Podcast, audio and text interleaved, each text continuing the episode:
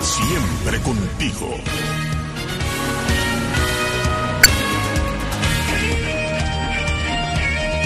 Radio Martí Noticias. Consterna a la población habanera el creciente consumo de drogas entre la juventud.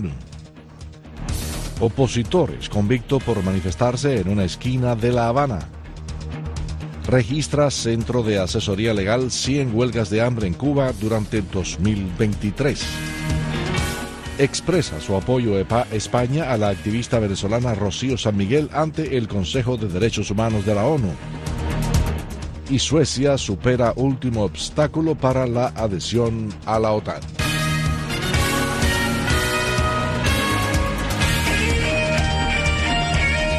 Radio Martí Noticias.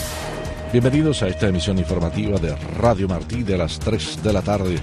Los saludamos el ingeniero de sonido Tony Simón. En la sala de redacción se encuentran Nivel Pacheco, Yolanda Huerga y Paul Rodríguez. Producción Elena Rodríguez, voz informativa Alfredo Jacomino. Comenzamos con noticias de Cuba. Consterna a la población habanera el creciente consumo de drogas entre la juventud cubana. Tomás Cardoso con la información. Recientemente, en la zona del Parque El Curita, en el municipio de Centro Habana, en la capital cubana, se realizó un operativo antidrogas del Ministerio del Interior, el cual se prolongó por varios días, principalmente en horarios nocturnos. Sobre el tema, residentes de La Habana aseguraron a Martín Noticias que está fuera de control el incremento del consumo de narcóticos entre jóvenes. Desde Arroyo Naranjo, el periodista independiente Vladimir Turró señaló que la dosis del químico tiene un valor de 200 pesos y es bastante bastante popular entre la juventud. El químico es una droga muy usada por los jóvenes. Sí sé que es la liga de la marihuana con estos productos químicos produce efectos violentos en las personas y además es de muy bajo costo. Creo que la droga ha jugado un papel importante en este tema de los asaltos, de la violencia constante, los asesinatos. La pasada semana en la prisión de Melena 2 apareció droga en el destacamento número 3, donde hay 105 reclusos. Cuenta Dayana Aranda Batista que su esposa está cumpliendo allí por el 11J. La droga no la encontraron en las pertenencias de Juan Enrique, la encontraron en el baño. Quisieron echarle la culpa a él, como ha pasado otras veces. Y sobre la situación de las drogas en las cárceles, Vladimir Turró, que trabaja también con denuncias desde las prisiones, aportó. Los presos que dirigen internamente los cubículos tienen convenios con los reeducadores, que son los que entran la droga y reciben un pago por esto. El comunicador independiente Enrique Díaz vive en Marianao y nos dijo que la policía se descuidó con el tema de las drogas. Te puedo afirmar que lamentablemente el sector más afectado en este sentido es la juventud que está encontrando en la droga una vía de escape para enajenarse de esta realidad que los golpea tanto. La mayoría de los consumidores se sitúan en barrios marginales donde la policía tiene miedo de entrar. La activista Lucinda González reside en La Lisa, donde ha intentado realizar una encuesta sobre la situación de la drogadicción en el municipio. Yo traté de hacer la encuesta, pero temen hablar. La juventud se está perdiendo y conozco hasta estudiantes que hacen esas cosas y es penoso y triste. Y desde Centro Habana, el visitaxista Antonio Font concluyó que la situación de las drogas no se puede separar del incremento de la violencia. Hay una clase, cantidad de jóvenes en eso que es lo más grande de la vida. En los años que llevo yo en La Habana nunca había visto nada igual. Eso se le fue de las manos. El Código Penal cubano no contempla sanciones para los consumidores de drogas, mientras que sí castiga la tenencia y el tráfico, con penas que pueden alcanzar hasta los 30 años de prisión. Tomás Cardoso, Martín Noticias. Más de una semana después de que el grupo yihadista Al-Shabaab dijera que los médicos cubanos Acel Herrera y Landy Rodríguez habrían muerto en un ataque de drones estadounidense en Somalia, la información sigue sin confirmarse. Los galenos fueron secuestrados en 2019 en Kenia, donde trabajaban como parte de la brigada de sanitarios enviados por el régimen cubano a ese país. La Cancillería cubana dijo hoy que como resultado de las gestiones del presidente de la Asamblea Nacional, Esteban Lazo, durante su visita a Kenia, se ha obtenido información sensible que ayuda a avanzar en el esclarecimiento aún limitado de la noticia sobre la presunta muerte de los médicos. Sin ofrecer más detalles, la nota señala que la información obtenida se procesa en estos momentos. Un portavoz del Comando de África de Estados Unidos dijo a la cadena CNN que estaban al tanto de los informes de la muerte de dos civiles en los ataques del 15 de febrero y que, que, que continuarían evaluando los resultados de esta operación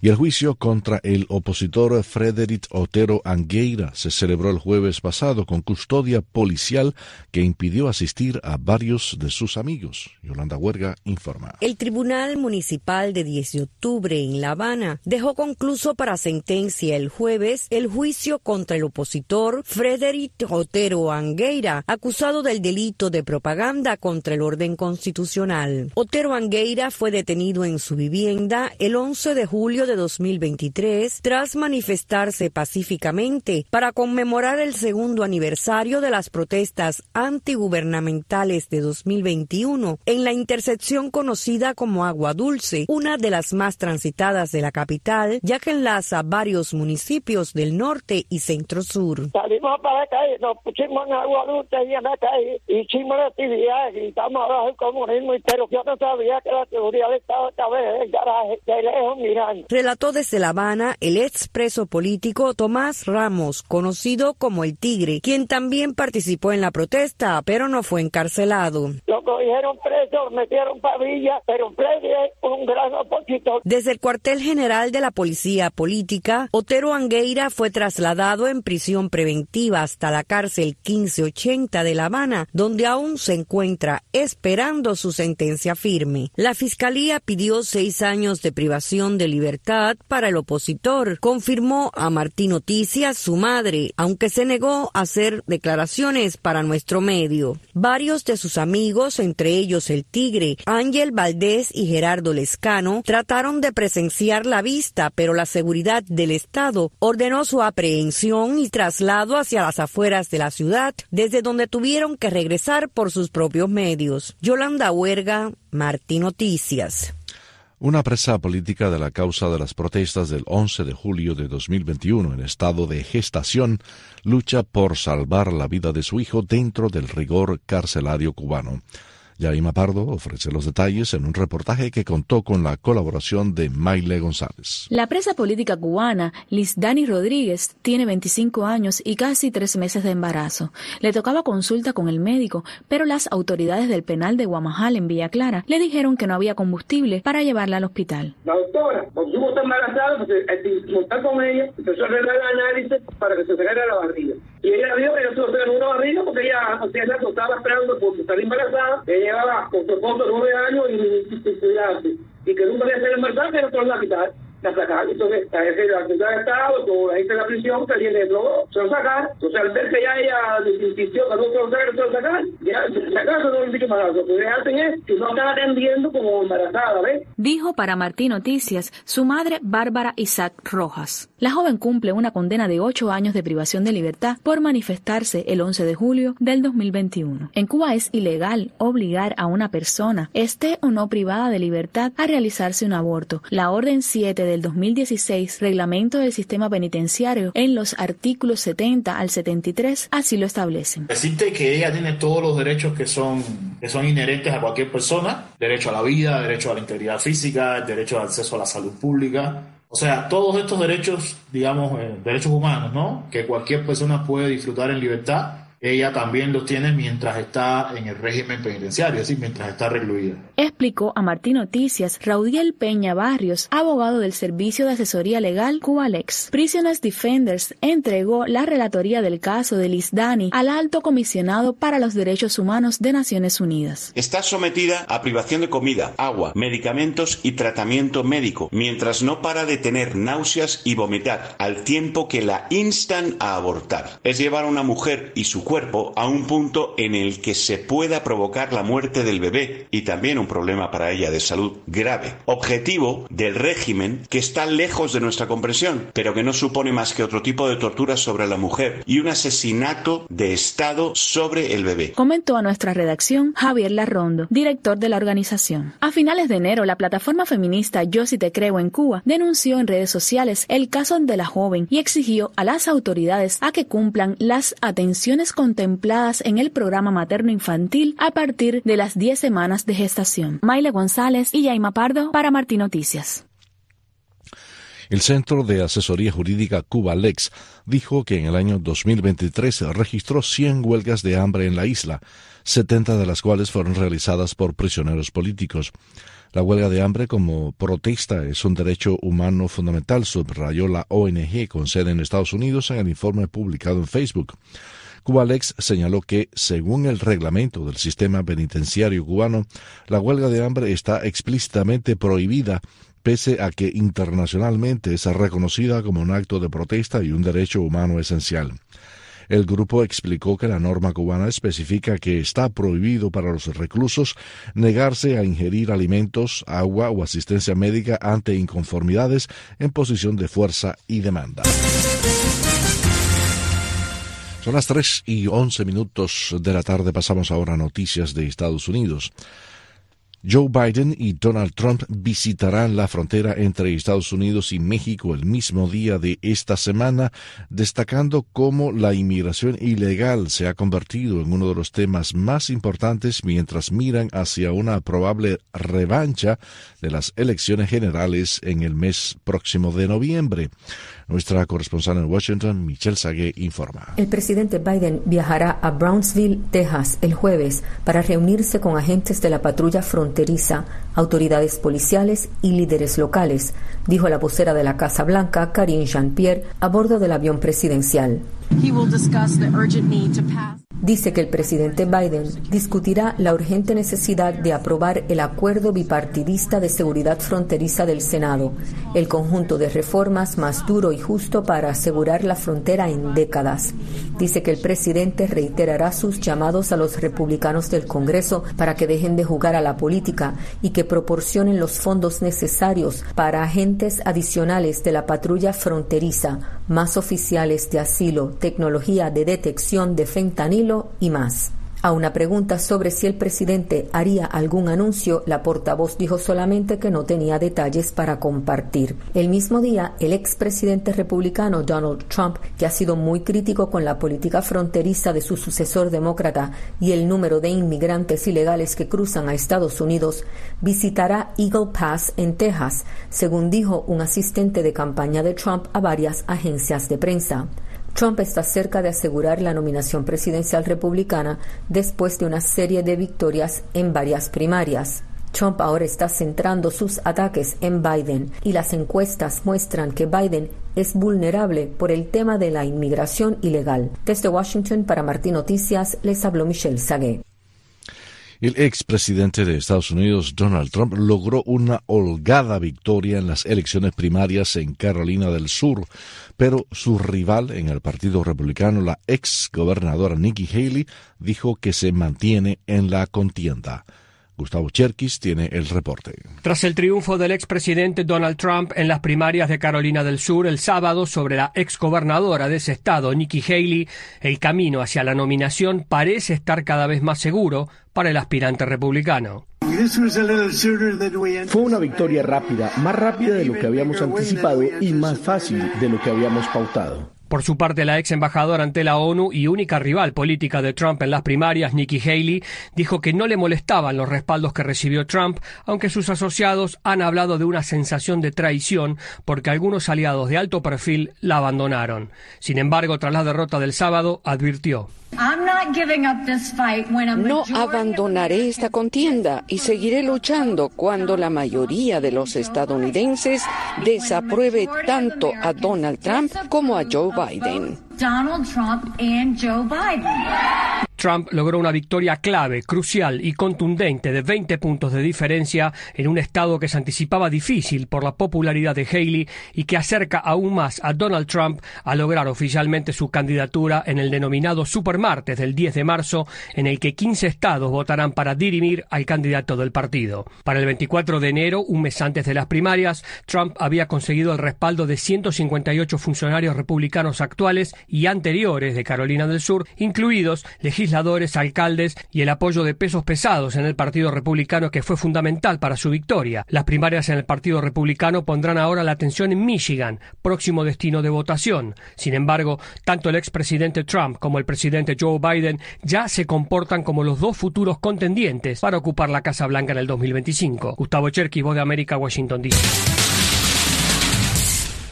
Tres y quince minutos de la tarde pasamos ahora a noticias de América Latina.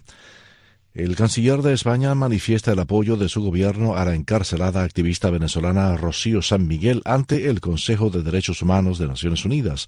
Desde Caracas, Aymara Lorenzo con los detalles. Durante la 55 sesión del Consejo de Derechos Humanos de la Organización de Naciones Unidas que inició en Ginebra, el ministro de Asuntos Exteriores español José Manuel Álvarez manifestó el apoyo de España a Rocío San Miguel, defensora de derechos humanos hispano-venezolana detenida por el régimen de Nicolás Maduro hace tres semanas. Quiero expresar aquí nuestra profunda solidaridad y apoyo a quienes defienden la libertad, a quienes defienden la democracia, a quienes defienden la dignidad de todas las personas. Álvarez comparó el caso de la hispano-venezolana San Miguel con el ruso Navalny, muerto en prisión a manos del régimen de Putin. La reciente detención de Rocío San Miguel o la muerte de Alexei Navalny nos recuerda que nuestro apoyo a las voces de estos luchadores por la libertad debe ser siempre y cada día inquebrantable Van casi tres semanas desde la detención de San Miguel y aún no ha tenido contacto con sus abogados ni ha podido designar defensa privada. Joel García, uno de los abogados del equipo de defensa de San Miguel, dijo a Martín Noticias que en su caso de naturaleza política tiene un gran peso la negociación. La ayuda internacional es de gran peso y valía. Vimos las declaraciones del canciller ante la ONU y la saludamos, la aplaudimos porque nos dice que España en este caso está comprometido con la lucha por los derechos humanos que es lo que hace Rocío San Miguel. El politólogo Walter Molina dijo a Martín Noticias que el chavismo usa a los presos políticos como ficha de cambio. Considera que la postura de España pudiera beneficiar a Rocío San Miguel. Pedro Sánchez, de hecho, ha, ha tendido a ser bastante suave eh, definiendo el chavismo, a veces prefiriendo ni siquiera definirlo. Así que eso quizás, repito, pueda ser una pequeña luz, pero esto va a depender de muchas otras cosas. San Miguel no es la única venezolano-española detenida. Se suma a María Auxiliadora Delgado, Ángela Expósito y Karen Hernández como presa política del régimen de Maduro. Desde Caracas, Venezuela, Mara Lorenzo, Martín Noticias. La disminución de la calificación de El Salvador en los estándares de democracia refleja la falta de compromiso con la transparencia y el respeto de los derechos humanos, dicen organizaciones no gubernamentales. Neri Mabel Reyes informa desde el país centroamericano. La disminución en la calificación de la democracia en El Salvador, que refleja la medición que hizo la revista El Economista, es consecuencia del deterioro en los mecanismos de rendición de cuentas y del Estado de Derecho, además de la vigencia de los derechos humanos, según expresan algunos analistas. El apoyo al presidente Nayib Bukele y a su partido Nuevas Ideas le permite tener la mayoría en el Congreso para poder llevar adelante los cambios en el sistema judicial y en la Fiscalía, lo que se según los sectores de oposición, ha llevado a una concentración del poder. El Salvador ha tenido una democracia deficiente que se evidencia en el reparto de las instituciones entre los partidos políticos que gobernaron al país hasta antes de 2019 y por ello el presidente Bukele debe hoy configurar la gobernabilidad bajo control, dice Ramón Vialta de la organización Iniciativa Social para la Democracia. El problema es si esa gobernabilidad no va a generar también eh, destellos de corrupción. ¿verdad? Que eso es lo que hay que cuidar, que es lo que tiene que cuidar nuevas ideas. Por su parte, Eduardo Escobar, director ejecutivo de Acción Ciudadana, una organización no gubernamental, dice que en El Salvador no se aplica un concepto amplio de democracia. El gobierno ha sido hábil en vender la idea que esto que estamos viviendo es democracia. O sea, sí, es, es una democracia si lo queremos restringir electoral pero un concepto más amplio de democracia es eh, donde hay equilibrio, donde hay contrapesos. Según la medición, El Salvador desde 2021 ha venido cayendo en los indicadores de democracia y en la actualidad ocupa el puesto 96 de un total de 167 países evaluados. Nerima del Reyes, Voz de América, San Salvador. Pasamos a Colombia, donde un grupo de militares fueron agredidos y expulsados por pobladores de un municipio del departamento de Cauca mientras efectuaban labores de seguridad. El ejército cree que las disidencias de la FARC habrían instrumentalizado a la comunidad para cometer el ataque. Desde Bogotá, Federico Fulleda con los detalles. El comandante de la Brigada Militar en el Cauca, sur de Colombia, general Federico Mejía, acusó a la guerrilla urbana de las FARC, infiltrada en la población del municipio de Caloto, de agredir a los soldados con botellas y piedra para obligarlos a salir de la región donde realizaban acciones contra cultivadores de coca y productores de cocaína. En su denuncia, el general dijo: Estamos enfrente de lo que es la típica instrumentalización que ha adoptado las estructuras pertenecientes al Estado Mayor Central de las FARC. En este momento tenemos 12 soldados que fueron violentados, heridos y tres suboficiales que afortunadamente no corren y no revisten ni peligro. Pero aquí detrás de esta instrumentalización lo que tenemos que entender y conocer es que están, están detrás de todo esto las amenazas, las multas, el desterro y en último caso la muerte. Los jefes de las Fuerzas Armadas han recibido la orden del presidente, el exguerrillero socialista Gustavo Petro, de no responder a las agresiones verbales ni físicas de civiles en municipios que son territorio indígena donde se cultiva la coca. Desde Bogotá, Federico Fulleda, Martín Noticias. Argentina y Estados Unidos consolidan sus lazos encaminados a un fortalecimiento de la economía de la nación sudamericana. Esta es una actualización de la sala de redacción de La Voz de América. En medio del paro de varios sectores sociales, el jefe de la diplomacia estadounidense, Anthony Blinken, visitó Argentina para reunirse con el presidente Javier Milei y expresar el apoyo explícito del presidente Joe Biden para que Argentina cierre un nuevo acuerdo comercial con el Fondo Monetario Internacional, así como el interés de contribuir al crecimiento de la inversión extranjera directa en la nación a través de nuevos proyectos de cooperación centrados principalmente en la producción de energías limpias. El secretario Blinken destacó específicamente el litio. Nuestras compañías ya están haciendo inversiones importantes aquí en, Argentina para minar y procesar estos minerales críticos, más que nada en el noroeste de Argentina. Nuestra Corporación para el Financiamiento del Desarrollo. Según analistas, el alineamiento total de la administración del presidente Milei con los Estados Unidos da resultados, al menos en materia de reuniones de alto nivel, y destacaron la visita del secretario de Estado Blinken, que hizo un espacio en su agenda luego de visitar Brasil y en una muestra de buena intención visitó Buenos Aires. Sin embargo, los expertos también alertan que la recuperación del país, que vive una inflación histórica, requiere de tiempo y seguridad jurídica, independientemente de los movimientos políticos del actual gobierno. El economista Martín Sicaruza hizo declaraciones al diario La Nación y las compartimos. Por eso, cuando baja el riesgo país, significa que los inversores confían más en la Argentina y están dispuestos a prestarle plata a las empresas de la Argentina a menor costo. El gobierno de Argentina espera agilizar el acuerdo con el Fondo Monetario Internacional e incrementar el flujo de dólares del primer inversor extranjero directo.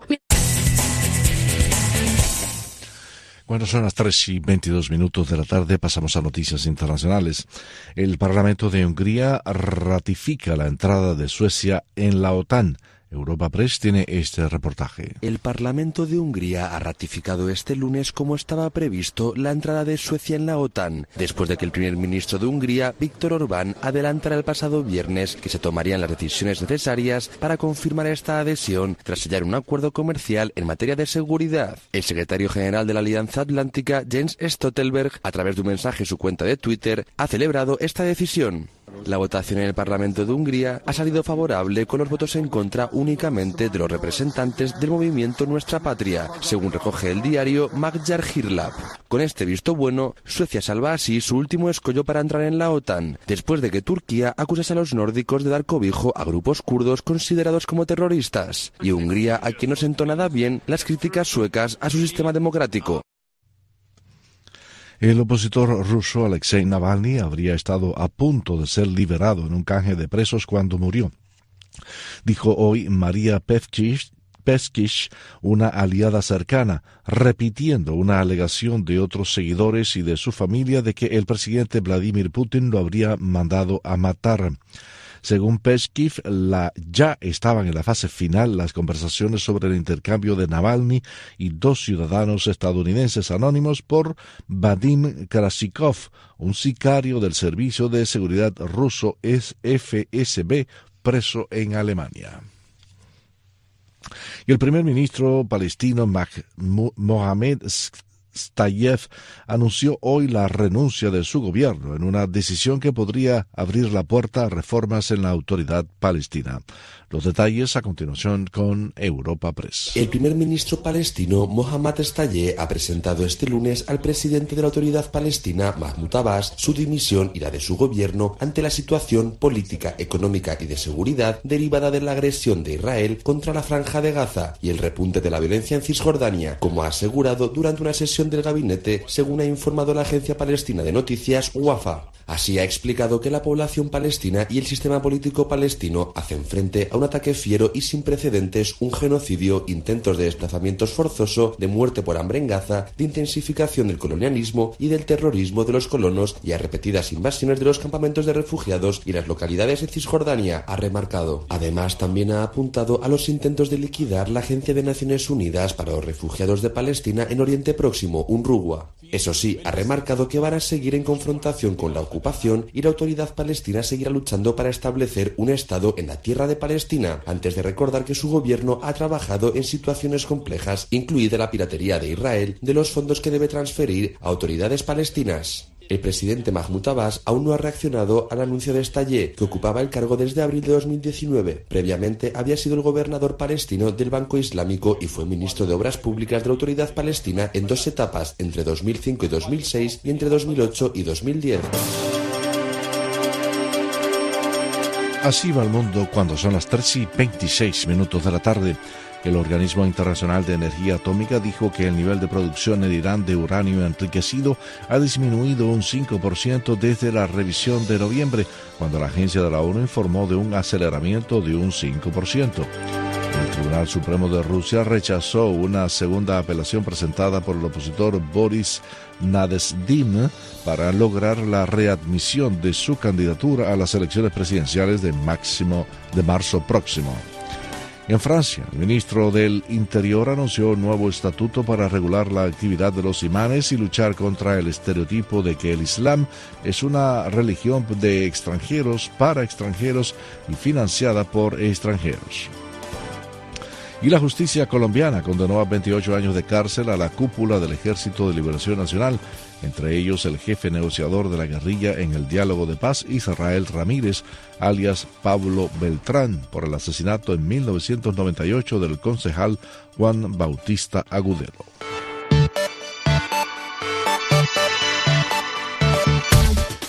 Un nuevo material desarrollado por una universidad de Londres para la aplicación del bagazo de caña es una respuesta ecológica a los desafíos de la construcción moderna. Danilo Fuentes Cortés amplía. Después que se han cosechado los cultivos de caña de azúcar, queda una gran cantidad de residuos de tallos fibrosos conocidos como bagazo. Esa sustancia ha sido incorporada en un material de construcción ecológico llamado Sugarcrete, el cual recientemente ganó el premio internacional Climate Positive Award.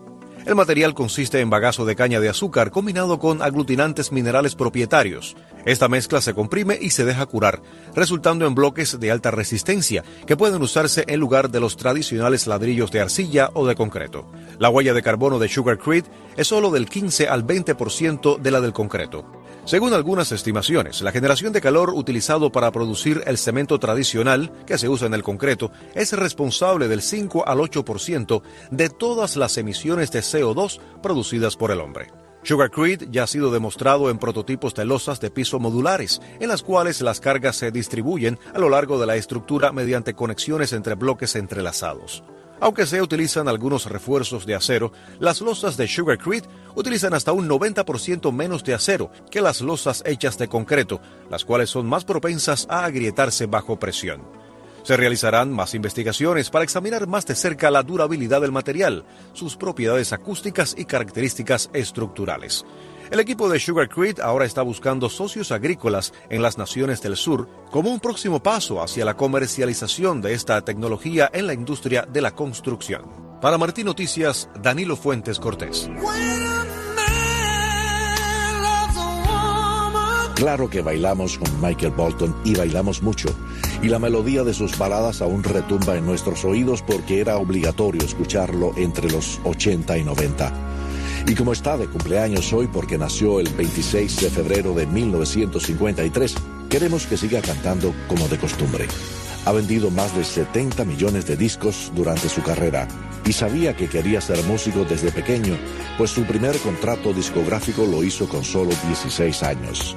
No solo canta sus canciones, sino que ha compuesto para artistas de primera talla como Laura Branigan, Kenny G, Barbara Streisand, Kiss, Kenny Rogers, Patti LaBelle y un largo etcétera. De joven llevaba el pelo largo